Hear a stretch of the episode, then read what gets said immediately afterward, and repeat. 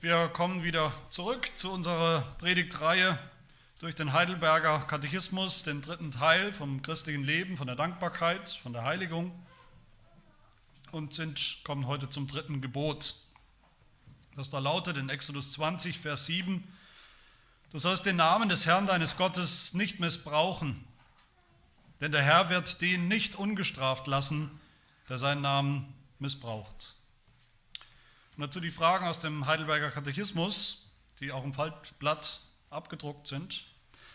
Frage 99, was schreibt das dritte Gebot vor? Dass wir weder mit Fluchen oder falschem Eid noch mit unnötigen Schwüren den Namen Gottes lästern oder missbrauchen. Und dass wir uns nicht durch unser Stillschweigen oder Zusehen an solch schrecklichen Sünden mitschuldig machen. Das bedeutet, wir sollen Gottes heiligen Namen nur mit Furcht und Ehrerbietung gebrauchen, sodass er von uns recht bekannt, angerufen und in all unseren Worten und Werken gepriesen wird. Frage 100. Ist es denn eine so schwere Sünde, Gottes Namen mit Schwören oder Fluchen zu lästern, dass Gott auch über die zornig ist, die nicht alles tun, es zu verhindern und zu verbieten? Auf jeden Fall. Denn keine Sünde ist größer und macht Gott zorniger als die Lästerung seines Namens. Darum hat er auch befohlen, dass sie mit dem Tod bestraft wird. Darf man denn gottesfürchtig beim Namen Gottes einen Eid schwören? Ja, wenn es die staatliche Gewalt von uns fordert oder die Not es gebietet, dadurch Treue und Wahrheit zu Gottes Ehre und zum Wohl des Nächsten zu erhalten und zu fördern. Solches Schwören ist in Gottes Wort begründet Deshalb haben die Gläubigen im Alten und im Neuen Testament zu Recht davon Gebrauch gemacht. Darf man auch bei den Heiligen oder anderen Geschöpfen schwören? Antwort nein. Mit einem rechtmäßigen Eid rufe ich Gott an, dass er, der allein die Herzen kennt, die Wahrheit bezeuge und mich strafe, wenn ich falsch schwöre. Diese Ehre aber gebührt keinem Geschöpf.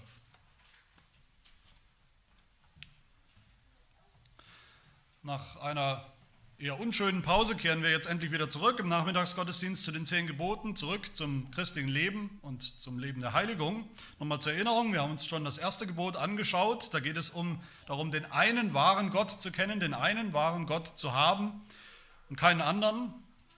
Und dann im zweiten Gebot haben wir gesehen, da geht es darum, wie wir diesen einen wahren Gott richtig anbeten können, uns ihm nähern können, Gemeinschaft mit ihm haben können, ihm nahe kommen, nämlich nicht durch Bilder nicht durch Darstellungen von Gott, sondern durch das, was Gott offenbart hat in seinem Wort. Durch sein Wort kommen wir ihm nah.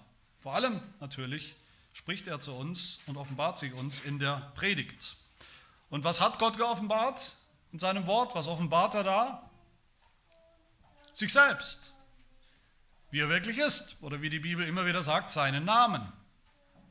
Das ist die Verbindung jetzt zu heute zwischen dem zweiten und dem dritten Gebot, den einen wahren Gott richtig anzubeten, richtig zu kennen durch sein Wort, das bedeutet seinen Namen zu kennen, seinen Namen zu schätzen, seinen Namen zu ehren,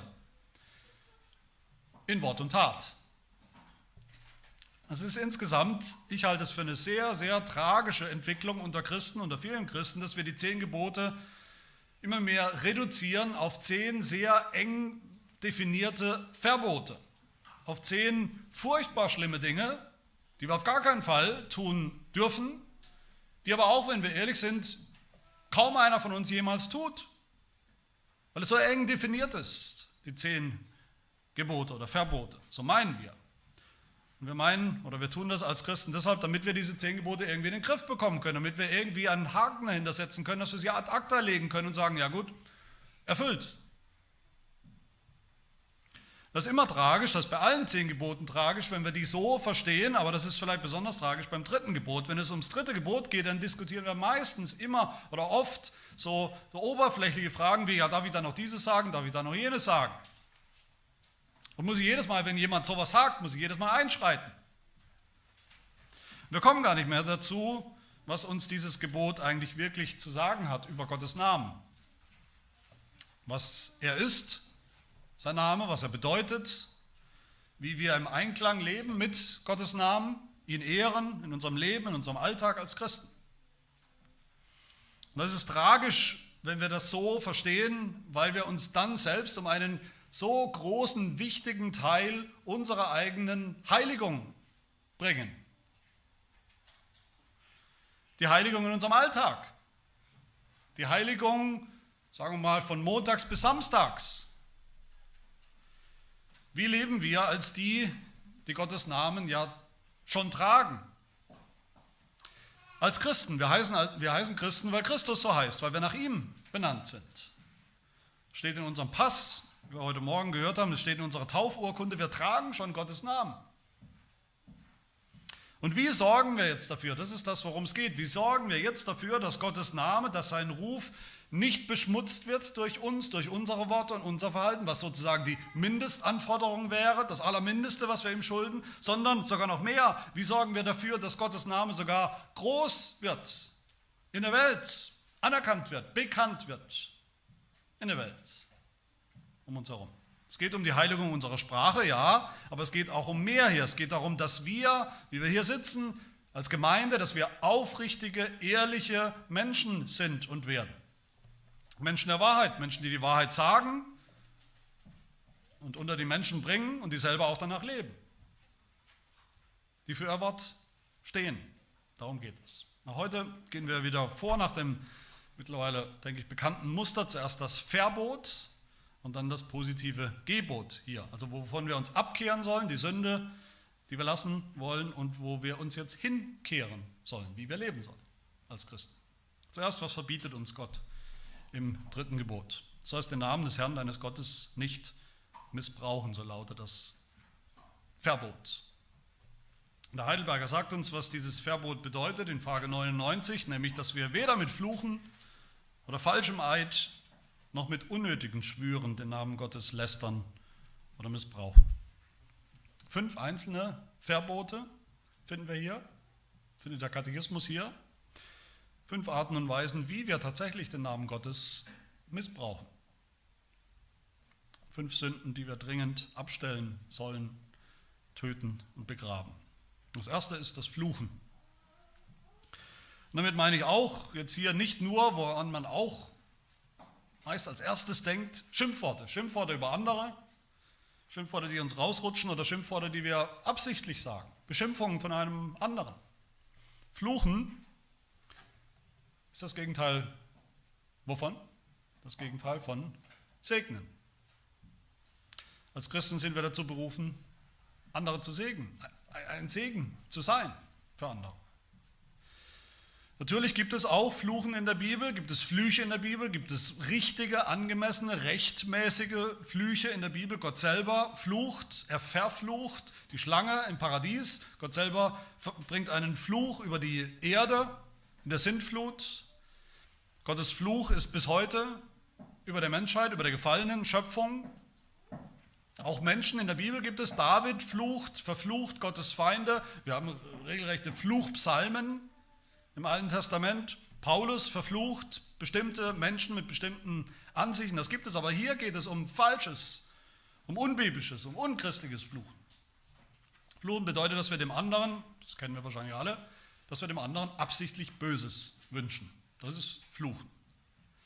Dass wir beten vielleicht, dass wir bitten, dass wir uns wünschen im Herzen, dass dem anderen was Schlechtes passiert, weil er es ja verdient hat. Dass wir unseren Feinden einen Fluch an den Hals wünschen, dass Kinder ihre Eltern innerlich verfluchen oder verbal verfluchen, all das hört man auch auf der Straße, dass Christen den Staat, die Regierung verfluchen oder dass Christen die geistlichen Leiter, ihre geistlichen Leiter in der Kirche verfluchen, aus Zorn, aus Wut, aus Vergeltung. So ein Fluchen ist zerstörerisch, tödlich vom Teufel, ist ein Missbrauch von Gottes Namen.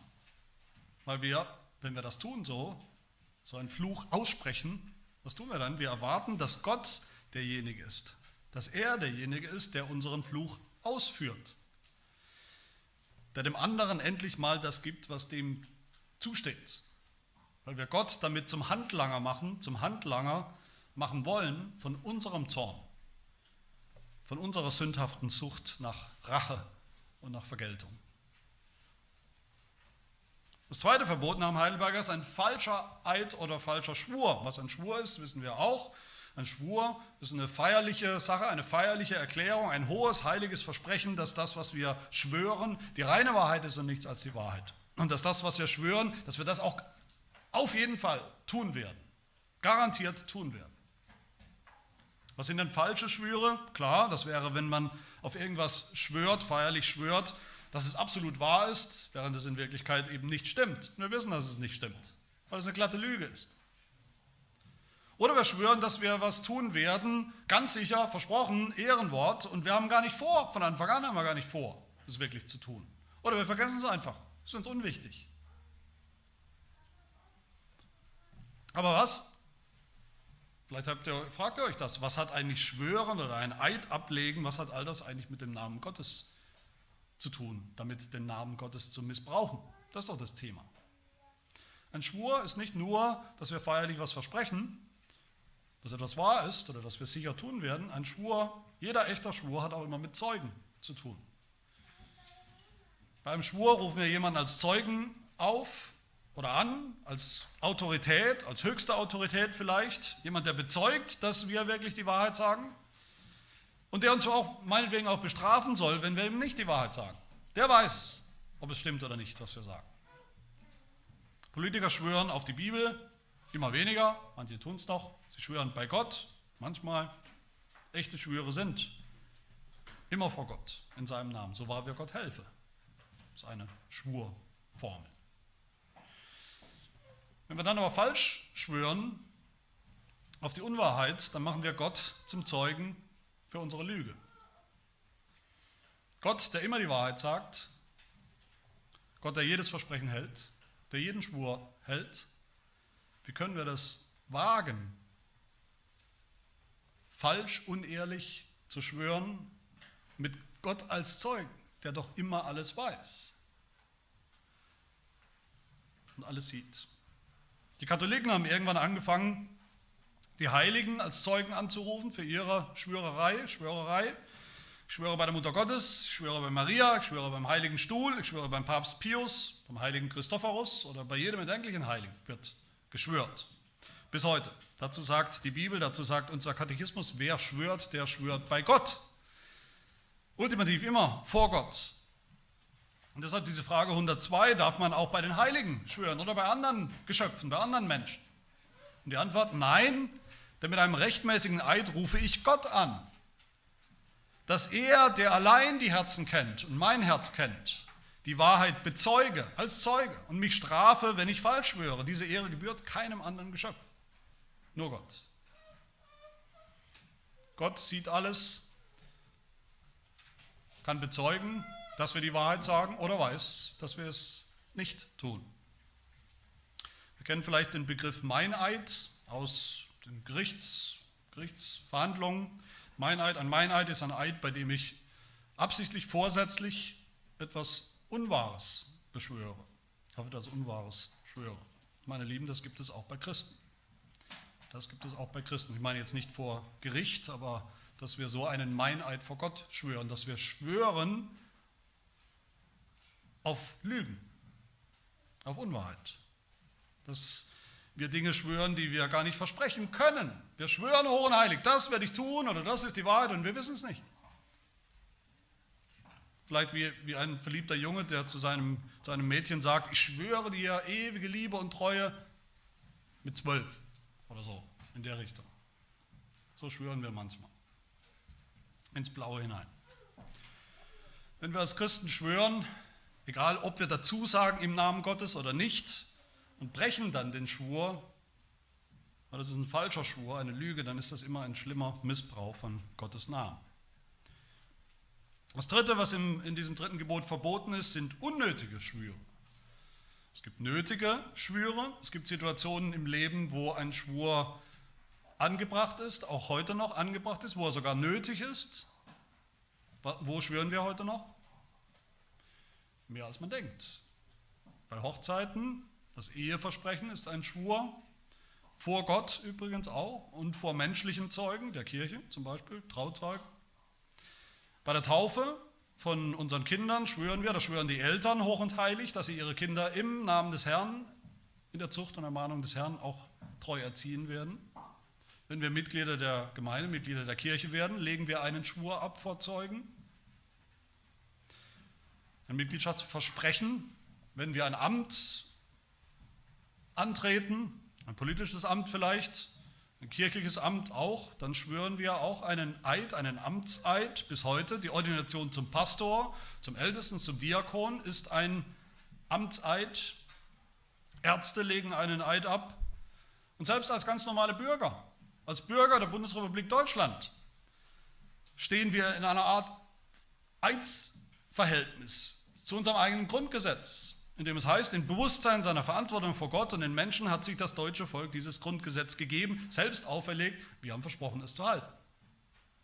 Ob wir wollten oder nicht, als deutsche Bürger.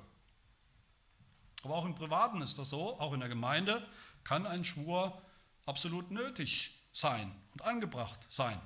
Ein Beispiel dafür, was ich nicht erfunden habe, da beschuldigt einer den anderen, in der Gemeinde vielleicht, der hätte sich an seine Frau verguckt und es gibt keine Beweise dafür, auch nicht dagegen. Dafür, dass er es getan hat, keine Zeugen dafür, aber es gibt auch keine Beweise dagegen. Es gibt kein Alibi, es steht einfach nur so in der Luft, die Behauptung und die Gegenbehauptung sozusagen. Und alles, was man da tun kann, manchmal tun kann in so einer Situation, ist, dass man sich, dass man ihm tief in die Augen schaut und sagt, ich schwöre bei Gott. Gott ist mein Zeuge, dass ich das nicht getan habe und getan habe und auch nie beabsichtigt habe. So sind noch viele andere Situationen denkbar, wo ein Schwur absolut angebracht ist und auch sogar nötig. Der Heidelberg sagt uns in Frage 101, wann darf man schwören, wann muss man vielleicht sogar schwören, wenn es die staatliche Gewalt von uns fordert oder die Not es gebietet, dadurch Treue und Wahrheit zu Gottes Ehre und zum Wohl des Nächsten zu erhalten und zu fördern. Daneben gibt es natürlich viel, jede Menge unnötiges Schwören. Und ich denke, das kennen wir alle, in der heutigen Zeit besonders. Das ist das andere Extrem, dass wir so oft schwören, dass wir bei, bei fast allem schwören, was wir sagen, sodass es irgendwann völlig inflationär wird, diese Schwörerei. Dass der, der besondere, einzigartige, feierliche Charakter von so einem Schwur, die Schwere von einem Schwur völlig verloren geht. Das kennen wir alle. Leute, die bei jedem zweiten Satz mittlerweile dazu sagen, ich schwöre. Und je mehr sie schwören, desto mehr hat man den Eindruck, jedes Mal, wenn er sagt, ich schwöre, ist es genau die Unwahrheit. Sonst würde er nicht sagen, ich schwöre. Das ist jämmerlich. Das ist ein jämmerlicher Missbrauch von Gottes Namen. Ein echter Schwur, wohl platziert, an der richtigen Stelle, ist eine wichtige und gute und schwergewichtige Sache. Das darf nicht verkommen zu einer Floskel, schon gar nicht bei, bei uns, bei uns Christen. Das vierte Verbot, wir dürfen den Namen Gottes nicht lästern, sagt unser Katechismus. Das wäre das, was wir manchmal unter dem Begriff Blasphemie kennen. Das heißt, Gottes Namen direkt, unmittelbar schlecht zu machen, zum Gespött machen, schlecht über ihn reden. Ungläubige Menschen tun das oft damit müssen wir rechnen, das ist so. Ungläubige haben Jesus verspottet, seinem Leben bis zum letzten Atemzug am Kreuz und tun es nur heute noch. Aber auch das gibt es bei Christen, man glaubt es kaum. Wir lästern Gottes Namen, wenn wir was über Gott sagen, was so einfach nicht stimmt, was einfach falsch ist.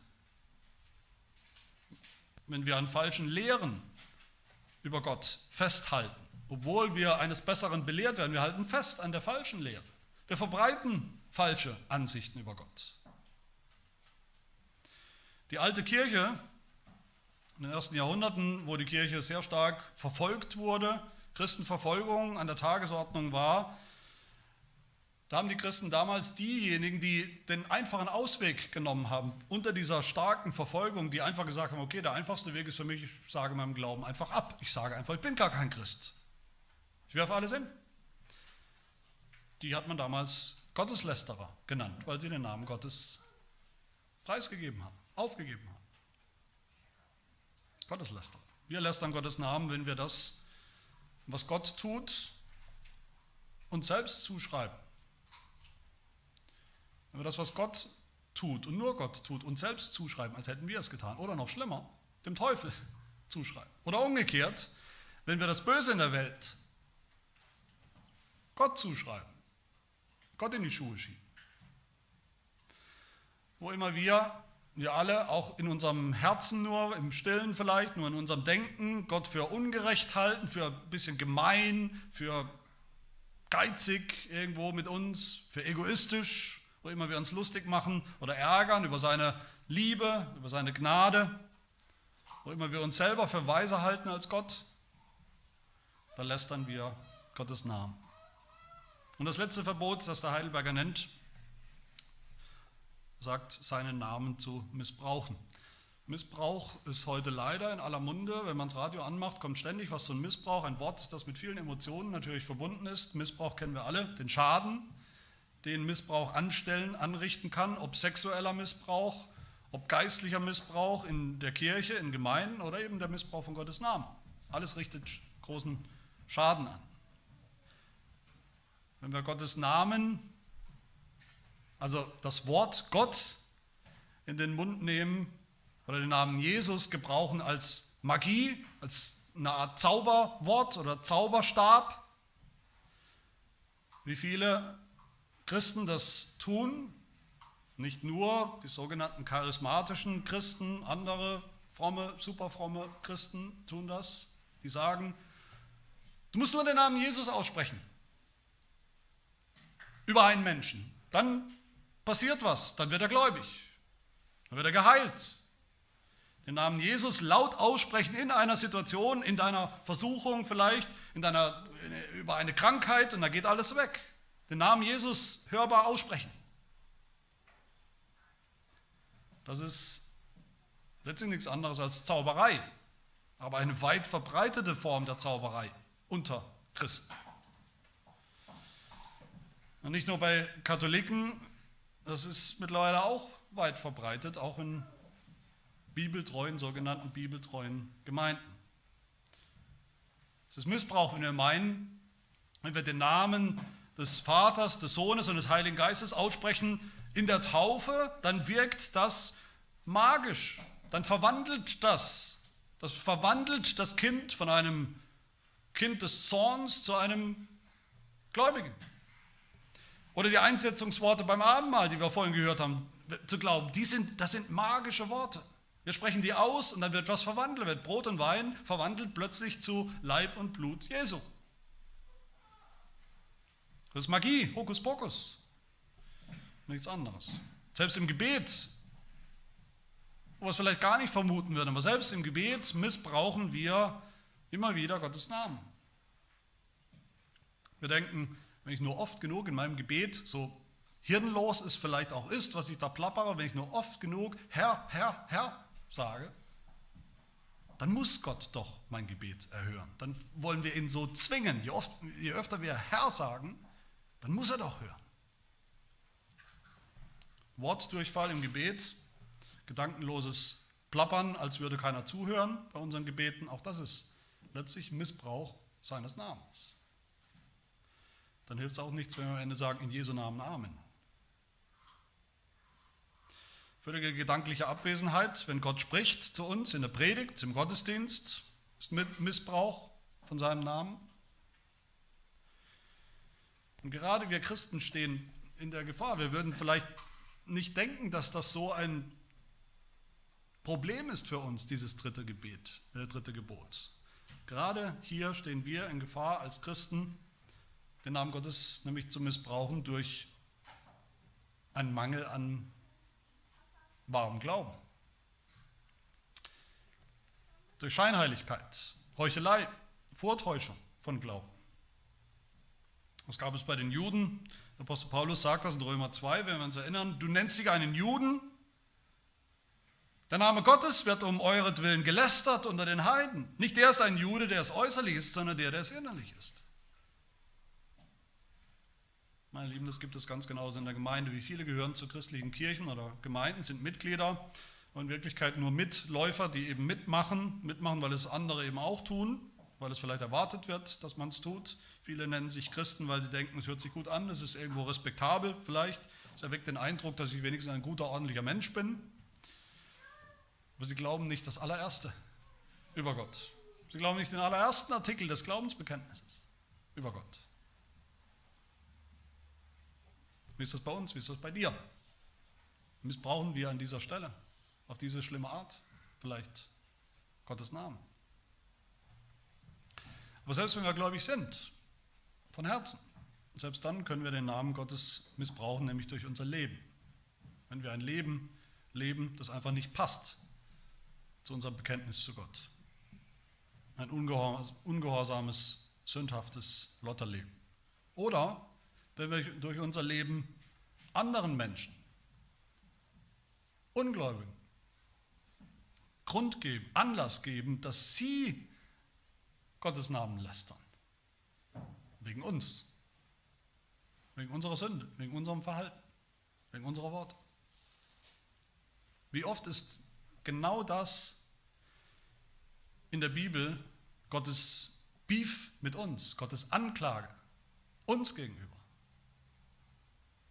Dass wir sein Volk seinen Namen lästern, dass er wegen uns gelästert wird. Meine Lieben, all das sollen wir nicht tun, nicht mehr tun, nicht aktiv tun. Und der Katechismus sagt uns, das sollen wir auch nicht passiv tolerieren in Frage 99, damit wir uns nicht, sagt der Katechismus, durch unser Stillschweigen und Zusehen an solch schrecklichen Sünden mitschuldig machen. Wenn jemand in der Öffentlichkeit, wenn jemand in der Öffentlichkeit den, den Namen von meiner Frau zum Beispiel oder von meinen Kindern, meine Kinder verlästern würde und ich stehe dabei in fünf Meter Abstand und höre es, was da gesagt wird, zieht ihren Namen, ihren Ruf in den Dreck. Was für ein Mann, was für ein Vater wäre ich, wenn ich mit Schultern zucken würde, nicht einschreiten würde. Ich habe ja denselben Namen. Mindestens so sehr sollten wir eifersüchtig auf Gottes Namen bedacht sein. Heißt das jedes Mal, wenn ein Ungläubiger, einer, der auch zugibt, dass er überhaupt nicht glaubt, wenn, wenn, wenn so einer sagt, jedes Mal, wenn er sagt, oh Gott, oh Gott, Müssen wir uns einmischen ins Gespräch, auch wenn es vielleicht gar nicht unser Gespräch ist, wenn wir es nur über zwei Tische weiterhören, müssen wir hingehen und sagen, hör sofort auf damit? Nein, natürlich nicht. Oder jedes Mal, wo jemand sagt, was man heute auch hört, Jesus oder was auch immer für Floskeln oder Formulierungen, Gebräuche, Missbräuche von Gottes Namen, müssen wir uns einmischen. Nein, man kann das so oder so tun. Man kann das weise tun, man kann das auch unweise tun. Man kann es zur rechten Zeit und zur falschen Zeit tun. Da wäre viel zu sagen, wenn wir die Zeit hätten, wie und in welchem Maß wir da bei anderen, bei den Ungläubigen, wo wir wissen, dass solche Dinge zu erwarten sind, inwiefern wir da eingreifen können oder sollen und wann es Sinn macht oder nicht.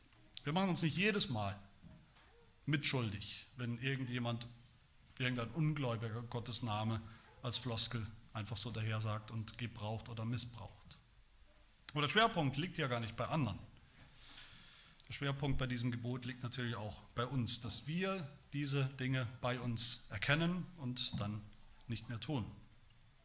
Aber warum ist das eigentlich so ein großes Problem? Warum dürfen wir den Namen Gottes nicht missbrauchen? Exodus 20 sagt, denn der Herr wird den nicht ungestraft lassen, der seinen Namen missbraucht. Okay, wir dürfen es nicht, weil Gott es bestrafen wird, aber es ist eigentlich auch keine Antwort. Warum? Warum ist es so eine schlimme Sache? Ist es nicht eigentlich was rein Äußerliches? Eine Puppensünde, wie Luther mal gesagt hat zu diesem Gebot? Irgendwas, was Gott eigentlich, was Gott eigentlich egal sein könnte. Es kann doch seine Ehre nicht wirklich ankratzen, wenn jemand Ungläubiges was Schlechtes sagt über ihn. Wörtlich heißt, heißt es hier in diesem dritten Gebot, du sollst den Namen Gottes nicht umsonst gebrauchen. Als leere Floskel, als, als Worthülse, als hohle Worthülse, als Lippenbekenntnis. Das Wort bedeutet auch leicht.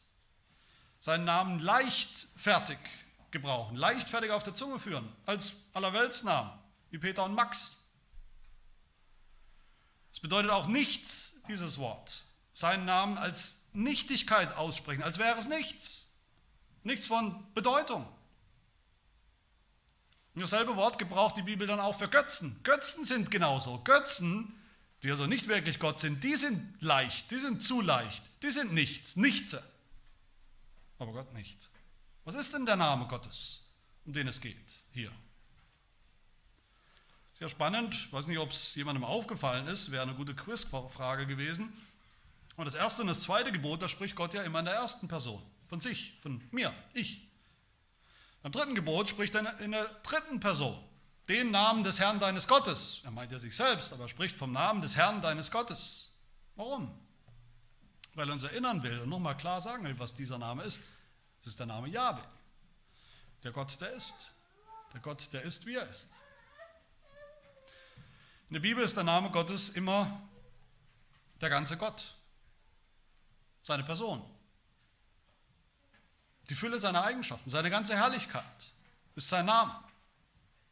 Und wenn Gott sagt, immer wieder in der Bibel sagt, er, er lässt seinen Namen wohnen, ich lasse meinen Namen wohnen im Tempel, im, im, im, äh, beim Volk Israel, in der Gemeinde, dann ist das immer er selbst, höchstpersönlich. Sein Name ist das, was er bekannt gemacht hat, bekannt macht über sich selbst. Und deshalb steht es ihm zu, dass sein Name geehrt wird. Sein Name ist seine Person. Und den Namen Gottes zu ehren, Ehre zu geben, Ehre ist genau das Gegenteil von seinem Namen leichtfertig, umsonst zu gebrauchen, zu leicht zu gebrauchen. Ehre auf Hebräisch bedeutet auch Schwere, Gewicht, nicht Leichtigkeit. Gott ist wichtig, gewichtig. Gott ist ein Schwergewicht. Gottes Name ist ein Schwergewicht. So sollen wir ihn gebrauchen, nicht zum Leichtgewicht machen in unseren flapsigen Worten oder dummen Taten als Christen. Das heißt noch lange nicht, nicht, das wäre jetzt wieder der, ein Fehler der Juden, dass wir den Namen Yahweh überhaupt nicht aussprechen dürften. Doch dürfen wir, aber eben richtig, gewichtig, ehrfurchtsvoll. Alles andere ist Sünde. Der Heidelberger erklärt uns das in Frage 100, wo er sagt, ist es denn eine so schwere Sünde, Gottes Namen mit Schwören Fluchen zu lästern, dass Gott auch über die zornig ist, die nicht alles tun, es zu verhindern und zu verbieten? Und die Antwort, auf jeden Fall. Denn keine Sünde ist größer, keine Sünde ist größer als die gegen das dritte Gebot. Und macht Gott zorniger als die Lästerung seines Namens. Darum hat er auch befohlen, sie mit dem Tod, mit der höchsten Strafe zu bestrafen. Warum ist das so? Warum gibt es keine größere Sünde als die, um die es hier geht im dritten Gebot? Warum ist das das Allerschlimmste? Weil Gottes Name sein Wesen ist, er selbst, seine Person, wie er wirklich ist, in seiner ganzen Fülle. Wer Gottes Namen verwirft, der verwirft Gott selbst und ist deshalb des Todes schuldig.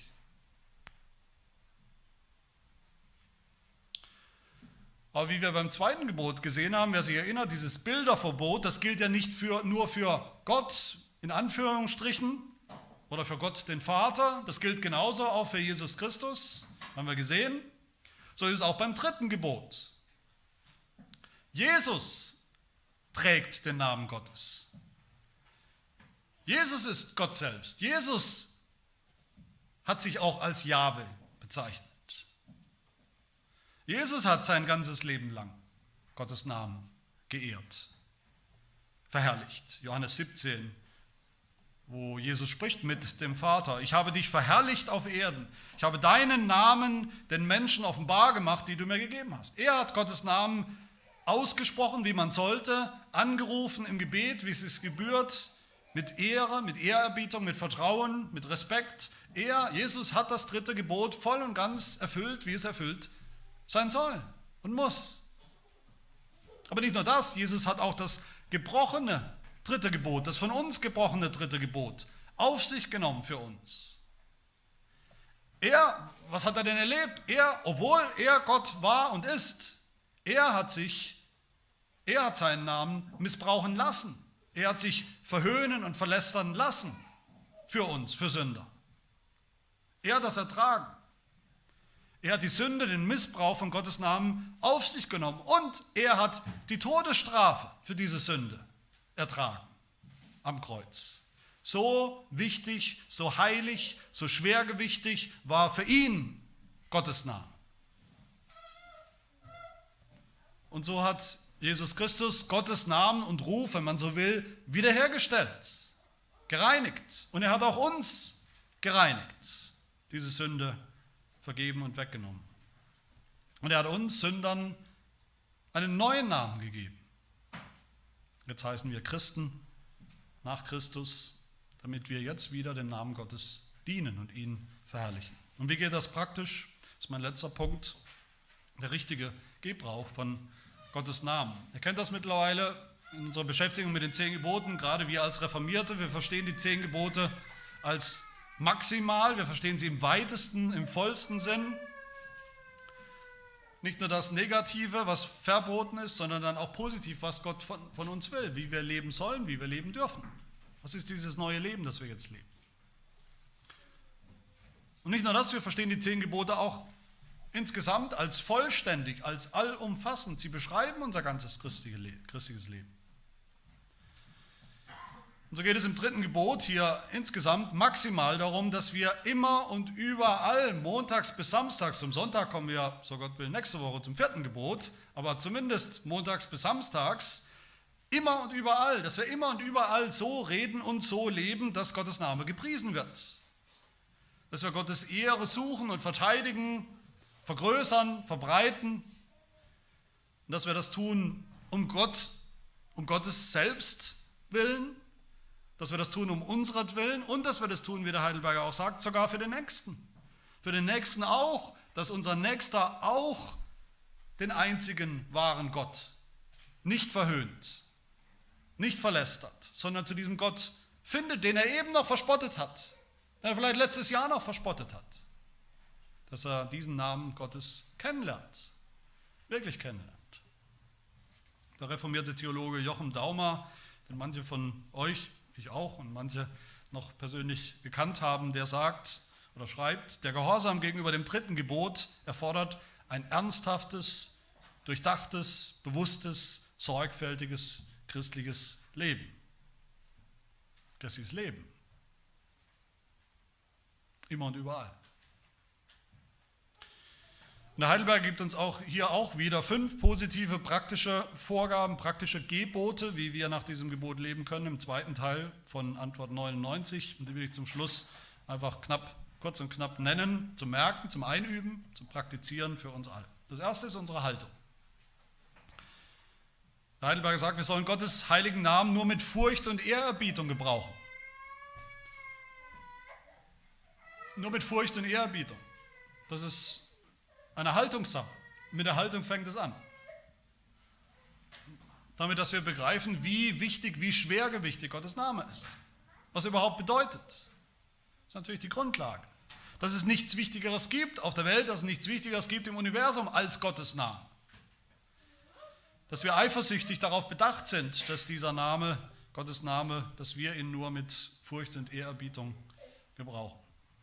Aber das Zweite ist, das steckt dann eben auch schon drin, das Zweite ist dann, wir sollen ihn gebrauchen, den Namen Gottes. Nicht wie die Juden, die sagen, wir Namen ihn nicht aussprechen, er ist so heilig, dass man ihn nicht aussprechen. Doch, wir sollen ihn aussprechen, wir dürfen ihn aussprechen.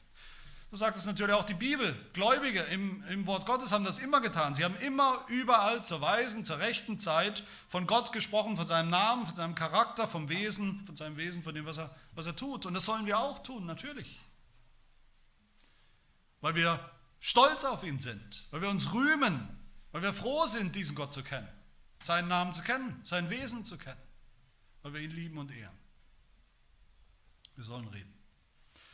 Aber das Dritte, was der Heidelberger sagt, was dieses Gebot eben auch in sich trägt, ist, wir sollen ihn recht bekennen, sodass er, sagt der Heidelberger, dass er von uns recht bekannt wird. Bekannt. Meine Lieben, ich denke, das ist das eigentliche Herz das eigentliche Herzstück von diesem dritten Gebot, das Zentrum, der eigentliche Sinn vom dritten Gebot, worum es geht. Nicht nur, dass wir nicht sagen, oh Gott, oh Gott. Nicht nur das, nicht nur sowas. Nicht nur, dass wir jedes Mal einschreiten, wenn ein Ungläubiger sagt, Jesus, Maria, Josef oder was auch immer. Das sind Äußerlichkeiten, Nebensächlichkeiten. Es geht darum, Gottes Namen richtig zu bekennen. Zu bekennen vor der Welt, die Wahrheit zu sagen, die Wahrheit zu bekennen, die Wahrheit über Gott und die Welt und die Menschen zu bekennen, die Wahrheit über das Evangelium zu bekennen, den Namen Jesus Christus zu bekennen. Bekennen, unser Bekenntnis, das Bekenntnis von Christen ist genau das Gegenteil davon, den Namen Gottes zu missbrauchen. Das Bekenntnis, das richtige christliche Bekenntnis ist genau das Gegenteil, ist das Positive, was Gott will. Deshalb sage ich auch immer mal wieder bei Gelegenheit, dass wir Christen eigentlich viel zu wenig schwören. Wir haben vorhin vom Schwören gesprochen. Ich bin davon überzeugt, wir Christen schwören eigentlich viel zu wenig. Nicht inflationär, das meine ich nicht, aber wir sollen viel mehr Gelegenheiten benutzen. Was haben wir denn für Gelegenheit? Evangelisation ist eine Gelegenheit. Anderen das Evangelium zu sagen von Jesus Christus ist eine Form von Schwur. Wir nehmen Gott zum Zeugen als allerhöchste Autorität, dass das stimmt, dass das ultimativ stimmt, dass das das Allerwichtigste ist. Gott schwört bei sich selbst, dass das stimmt und wir schwören bei Gott, wenn wir sagen, dass das stimmt. Paulus schwört immer wieder. Paulus ruft Gott zum Zeugen an, wenn er sein Evangelium verkündigt, dass das stimmt. Ein Schwur. Und das sollten wir auch. Wir bekennen Gottes Namen, weil wir ja selber diesen Namen haben. Mr. Heidelberger sagt in Frage 32 an einer ganz anderen Stelle, wo er sagt, warum wirst du denn eigentlich ein Christ genannt? Warum ist das dein Name? Christ. Und die Antwort, weil ich durch den Glauben ein Glied Christi bin und dadurch an seiner Salbung Anteil habe, damit auch ich seinen Namen bekenne. Ich heiße so wie Christus eigentlich mit der einzigen und höchsten Aufgabe, dass ich seinen Namen nicht missbrauche, sondern bekenne. Es geht nicht darum, in diesem Gebot, in diesem dritten Gebot, dass wir der Welt, allen Ungläubigen verbieten, Gott oder Jesus zu sagen. Es geht darum, dass sie diesen Namen Gottes kennenlernen und finden und so gerettet werden. Jesus sagt, Matthäus 10, jeder, der sich zu mir, zu meinem Namen bekennt vor den Menschen, zu dem werde auch ich mich bekennen vor meinem Vater im Himmel und ihn retten.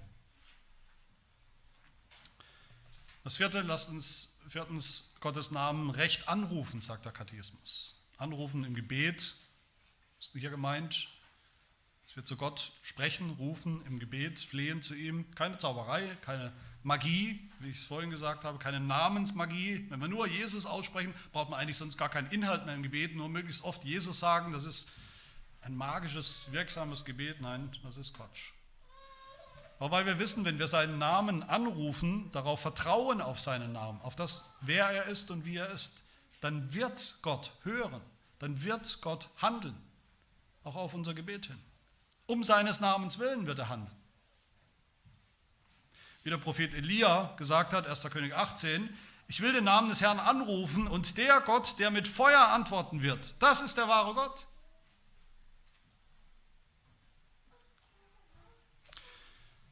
Und das fünfte und letzte, was eigentlich alles zusammenfasst, Heidelberger sagt, dass Gottes Name von uns in allen unseren Worten und Werken gepriesen wird. Was wollen wir tun? Lasst uns Gottes Namen, wer er ist, wie er ist, was er tut, was er getan hat, was er noch tut, preisen, loben, rühmen, angeben, protzen damit. Voreinander, zur Ermutigung, zur gegenseitigen Ermutigung, vor der Welt, vor Ungläubigen, zum Zeugnis. Mit Worten, klar, ohne Worte geht das nicht. Das Evangelium kann man nicht weitersagen ohne Worte. Ohne Worte wird niemand gläubig. Aber dann eben auch mit unseren Werken, in unserem ganzen Leben. Mit einem Leben, Lebenswandel, das Gottes Namen wirklich Ehre macht, ausschmückt, entspricht, entspricht, passt, es dazu passt, dass wir Christen heißen, mit guten Werken, durch die sogar Ungläubige, auch wenn sie sich noch so weigern zu glauben, doch am Ende etwas sehen von Gott, von Gottes Wesen, von Gottes Namen, vom Vater im Himmel, ihn preisen. Das ist unsere fröhliche Aufgabe, unsere dankbare Aufgabe als seine Gemeinde, als Christen, als die, die gerettet sind durch seinen Namen.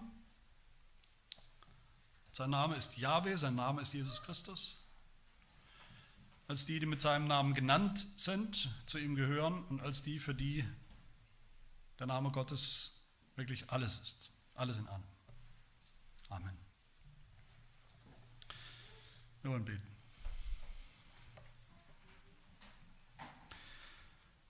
Ja, unser Gott, wir danken dir, dass du dich uns offenbart hast, mitgeteilt hast in deinem Wort, Dass du dich allen Menschen mitteilst als Schöpfer, das ist dein Name, aber besonders, dass du dich deinem Volk, den Auserwählten, allen, die du retten willst, mitteilst mit einem besonderen Namen, als Erlöser, als Messias, als Jesus Christus. Hilf uns, dass wir diesen Namen nicht missbrauchen, nicht in Worten, nicht in Taten, sondern ehrfürchtig, mit Ehrerbietung, mit Respekt gebrauchen, zu deiner Ehre, zu unserem Heil und damit so auch noch viele andere gerettet werden, hingewiesen werden auf deinen Namen und gerettet durch deinen Namen. Jeder, der den Namen des Herrn anruft, wird gerettet werden. Das ist die Verheißung. Möge es so sein, weil du es so versprochen hast, weil du es so geschworen hast bei dir selbst. Amen.